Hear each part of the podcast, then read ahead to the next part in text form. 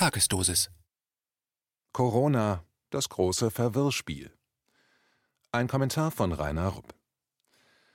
Nach fast fünf Monaten Corona-Erfahrung in Deutschland mit sehr widersprüchlichen Empfehlungen und stark unterschiedlichen Forschungsberichten, Einschätzungen und Stellungnahmen deutscher und internationaler Corona-Experten der Fachrichtungen Virologie und Epidemiologie, von Lungenfachärzten, Beatmungsspezialisten, Pathologen, Soziologen, Ökonomen, Politikern und Journalisten, nach dieser Überschwemmung mit angeblichen unumstößlichen Wahrheiten und Halbwahrheiten, nach all dem bin ich als aufmerksamer Beobachter der Szene heute genauso verwirrt wie zu Beginn des Jahres, allerdings jetzt auf viel höherem Niveau.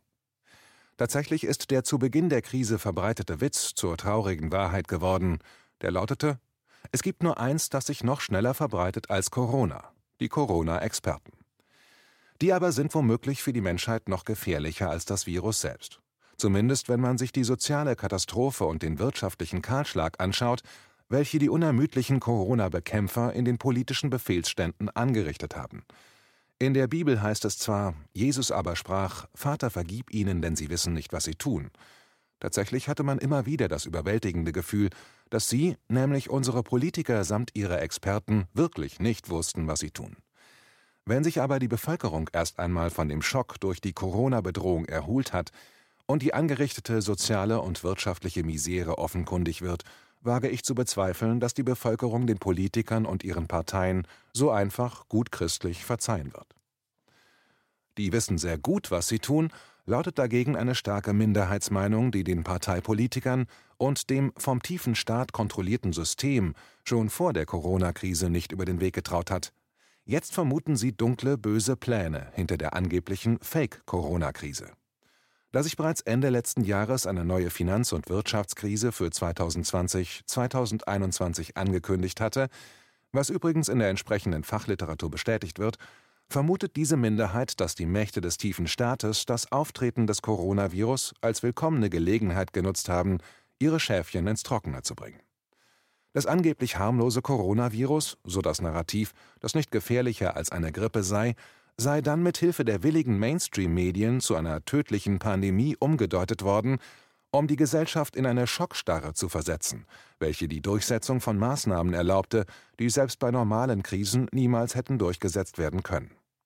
Da wäre zum Beispiel die gigantische Finanzoperation, für die Gesetze durch das Notparlament gepeitscht wurden, mit deren Hilfe der Bundesregierung plötzlich Billionen Euro-Beträge zur freien Verfügung standen, angeblich zur Rettung der Wirtschaft und der Arbeitsplätze.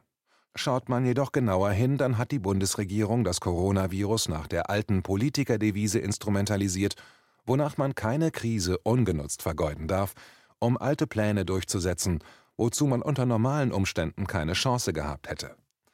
Tatsächlich hat die Regierung unter dem Deckmantel der Corona-Krise der für die Jahre 2020-2021 erwarteten neuen Finanz- und Wirtschaftskrise nur vorgegriffen. Unter normalen Bedingungen hätte die Bundesregierung mit Plänen für eine erneute Rettung des Finanzcasinos auf Kosten der Steuerzahler einen Volksaufstand ausgelöst. Aber genau das ist jetzt geschehen. Als Corona-Hilfen deklariert sind die Billionen Euro Zuwendungen vornehmlich an Banken und Großunternehmen gegangen, unter Vernachlässigung der kleinen und mittelständigen Betriebe, wo doch gerade dort die große Mehrheit der Beschäftigten ihr Brot verdient. Der Filz zwischen Politik und großem Geld hat mal wieder gesiegt. Das Volk geht nicht nur leer aus, sondern muss auch noch über Generationen die Zeche zahlen. Zum anderen hat die teils panische Angst der Bevölkerung vor dem Virus der herrschenden Elite auch noch einen weiteren alten Wunsch erfüllt, nämlich zu testen, wie weit sie bei entsprechender Angstmache gehen können, elementare Grundrechte zu beschneiden oder temporär sogar ganz abzuschaffen, ohne dass es zu einem Volksaufstand kommt. Angesichts der allseits erwarteten, fortschreitenden politischen und sozialen Polarisierung, wo die kleine Zahl der Extremreichen immer reicher wird und die Masse der Armen größer und ärmer wird, und sich zugleich die sozialen Umgangsformen zunehmend in Gewalt ausdrücken, sorgen sich die Eliten und Statthalter der Reichen in den Regierungsämtern und Behörden nicht nur in Deutschland seit Jahren immer stärker um ihre gesicherte Zukunft.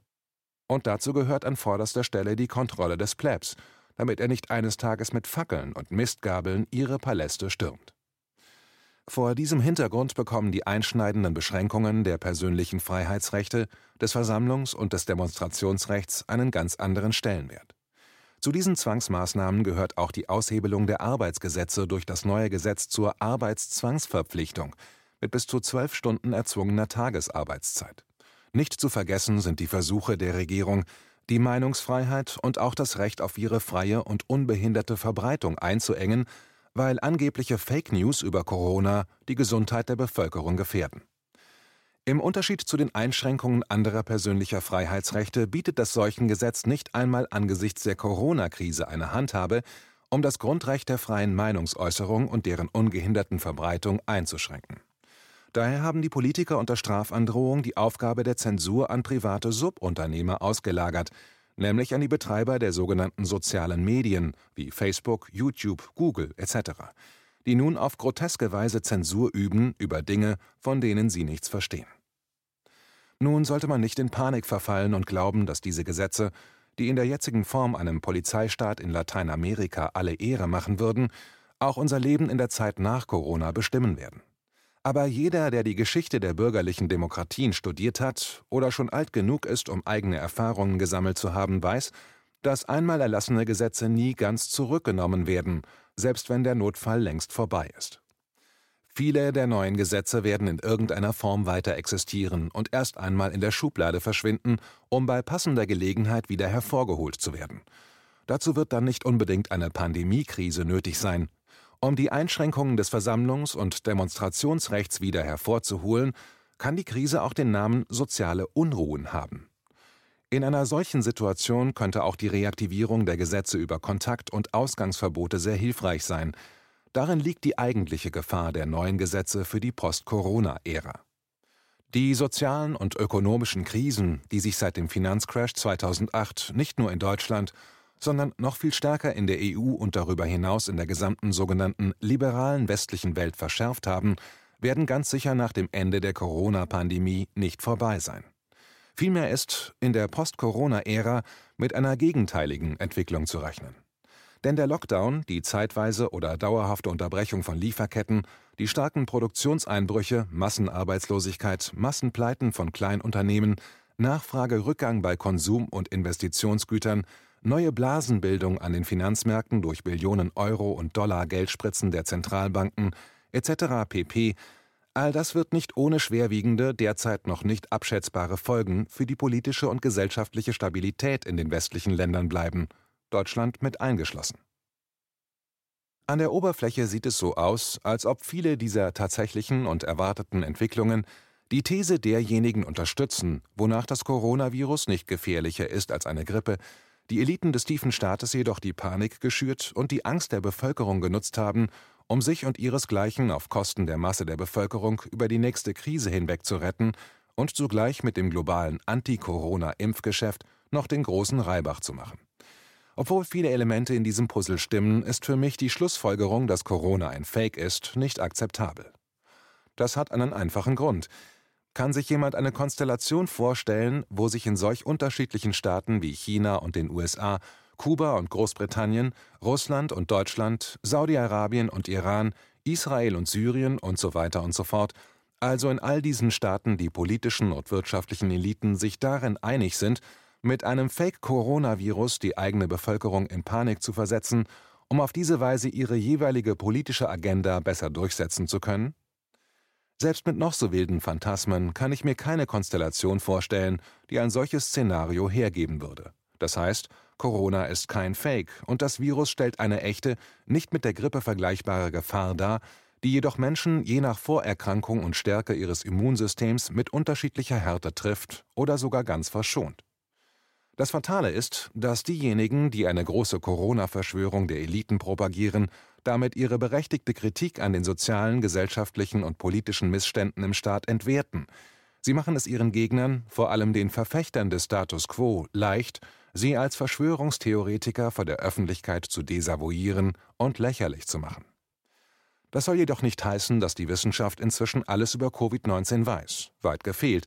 Man weiß zwar mehr, aber etwas Genaues weiß man immer noch nicht. Und diejenigen, die bisher glaubten, sie seien im Besitz der Wahrheit und die sich bei der Vertretung ihrer Meinung lautstark auf die Wissenschaft beriefen, konnten ihre Thesen über Covid-19 ebenso wenig allgemeingültig belegen wie deren Gegner, die genau das Gegenteil behaupteten und sich dabei ebenfalls auf eminente und honorige Wissenschaftler berufen konnten. Die immer noch andauernde Kontroverse über den gesundheitlichen Sinn oder Unsinn des Tragens von Gesichtsmasken ist ein banales Beispiel dafür. In diese Kategorie andauernder Differenzen zwischen renommierten Virologen, Epidemiologen und Ärzten fällt auch die scheinbar unlösbare Debatte über die Zahl der Gesamtheit der Infizierten und der Toten, die an oder mit Corona gestorben sind. Vorläufig unlösbar ist auch die Frage nach der Sterblichkeitsrate, weil nach dem Zufallsprinzip durchgeführte Tests ergeben haben, dass sehr viel mehr Menschen als offiziell registriert mit Corona infiziert sind, ohne dass sie selbst Symptome zeigen, aber trotzdem Leute in ihrem Umfeld anstecken. Weil fünf Monate in der Krise hinein bei weitem noch keine ausreichende Zahl von Testpäckchen vorhanden ist, weil das Gesundheitsministerium die Entwicklung verschlafen hat.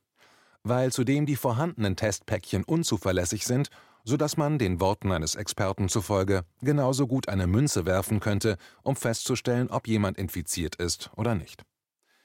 Um die Tödlichkeit des Virus zu berechnen, braucht man die Zahl der Infektionsfälle und der Todesfälle.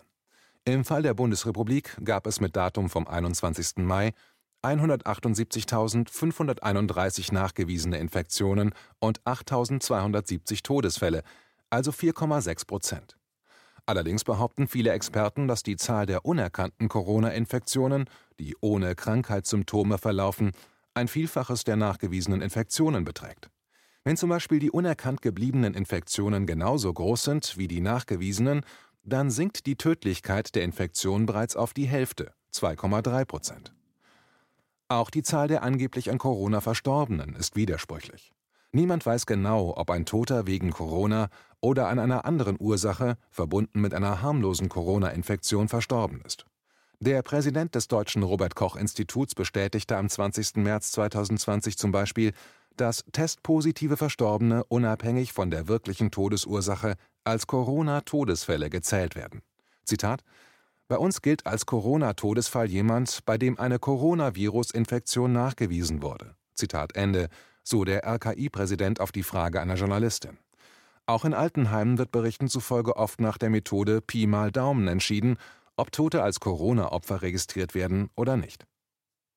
Folglich stimmen die Zahlen vorne und hinten nicht, weil von Regierungsbezirk zu Regierungsbezirk, von Bundesland zu Bundesland, von Staat zu Staat praktisch überall anders gerechnet wird. Verlässliche nationale Aussagen oder internationale Vergleiche werden dabei zum Glücksspiel.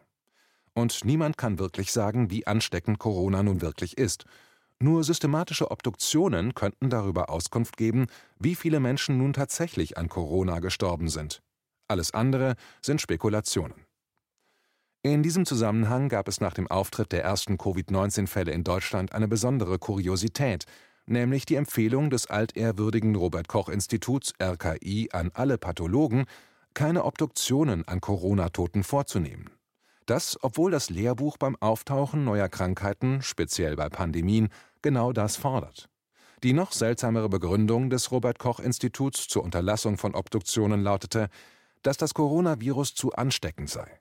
Dabei verfügen Pathologen aufgrund ihres Berufs zu jeder Tages- und Jahreszeit über die bestmögliche Schutzkleidung. Damit nicht genug. Noch am 3. April hat das Deutsche Robert Koch Institut erneut von Autopsien testpositiver Verstorbener abgeraten, da das Risiko einer Tröpfcheninfektion durch Aerosole angeblich zu hoch sei. Natürlich hat dieses fragwürdige Verhalten ausgerechnet des staatlichen Instituts, das mit der Bekämpfung von Corona beauftragt ist, nicht nur zu Kopfschütteln unter Experten geführt, sondern es hat auch Wasser auf die Mühlen all jener getragen, die eine Verschwörung hinter der Corona-Krise sehen. Ein Facharzt für Pathologie kommentiert dieses Verhalten des RKI wie folgt: Zitat: Ein Schelm, wer Böses dabei denkt. Bisher war es für Pathologen selbstverständlich, mit entsprechenden Sicherheitsvorkehrungen auch bei infektiösen Erkrankungen wie HIV, AIDS, Hepatitis, Tuberkulose, Prionerkrankungen usw. So zu obduzieren – es ist schon bemerkenswert, dass bei einer Seuche, die über den ganzen Globus hinweg Tausende von Patienten dahinrafft und die Wirtschaft ganzer Länder nahezu zum Stillstand bringt, nur äußerst spärliche Obduktionsbefunde, sechs Patienten aus China, vorliegen. Sowohl aus seuchenpolizeilicher als auch aus wissenschaftlicher Sicht sollte hier doch ein besonders großes öffentliches Interesse an Obduktionsbefunden bestehen, Das Gegenteil ist aber der Fall. Hat man Angst davor, die wahren Todesursachen der positiv getesteten Verstorbenen zu erfahren? Könnte es sein, dass die Zahlen der Corona-Toten dann dahinschmelzen würden wie Schnee in der Frühlingssonne? Zitat Ende. Erstaunlicherweise wird auch auf einer Webseite der NDR Tagesschau vom 21. April 2020 die kritische Frage gestellt: Zitat, Will das RKI Obduktionen verhindern? Zitat Ende. Weiter heißt es: Zitat, in einer Empfehlung des RKI sehen einige den Versuch, das wahre Ausmaß der Corona-Epidemie zu verschleiern. Zitat Ende. In dem NDR-Bericht der Tagesschau ging es damals jedoch hauptsächlich über die ersten Ergebnisse einer ganzen Reihe von systematischen Obduktionen, die Professor Klaus Püschel, Direktor am Institut für Rechtsmedizin des Universitätsklinikums Hamburg-Eppendorf, in Eigenregie entgegen der RKI-Empfehlung schon längst begonnen hatte. Zu diesem Zeitpunkt war übrigens die erneute RKI-Empfehlung vom 3. April, keine Obduktionen zu unternehmen, endlich von der RKI-Webseite verschwunden Stattdessen erklärte RKI-Vizechef Lars Schade während einer Pressekonferenz am 21. April: Zitat, Gerade wenn eine Erkrankung neu ist, ist es wichtig, möglichst viel zu obduzieren. Zitat Ende. Denn daraus könne man neue Erkenntnisse erhoffen. Wenige Wochen später, am 9. Mai, konnten wir dann in einem allerdings sehr kurz gehaltenen Artikel in Die Welt eine Corona-Sensation lesen. Unter dem Titel Zitat Studie Corona-Patienten sterben überraschend oft an Embolien, Zitat Ende, berichtete die Tageszeitung über die Ergebnisse einer Studie des Rechtsmediziners Professor Püschel und seines Teams, das bereits 192 Covid-19-Tote obduziert und analysiert hatten.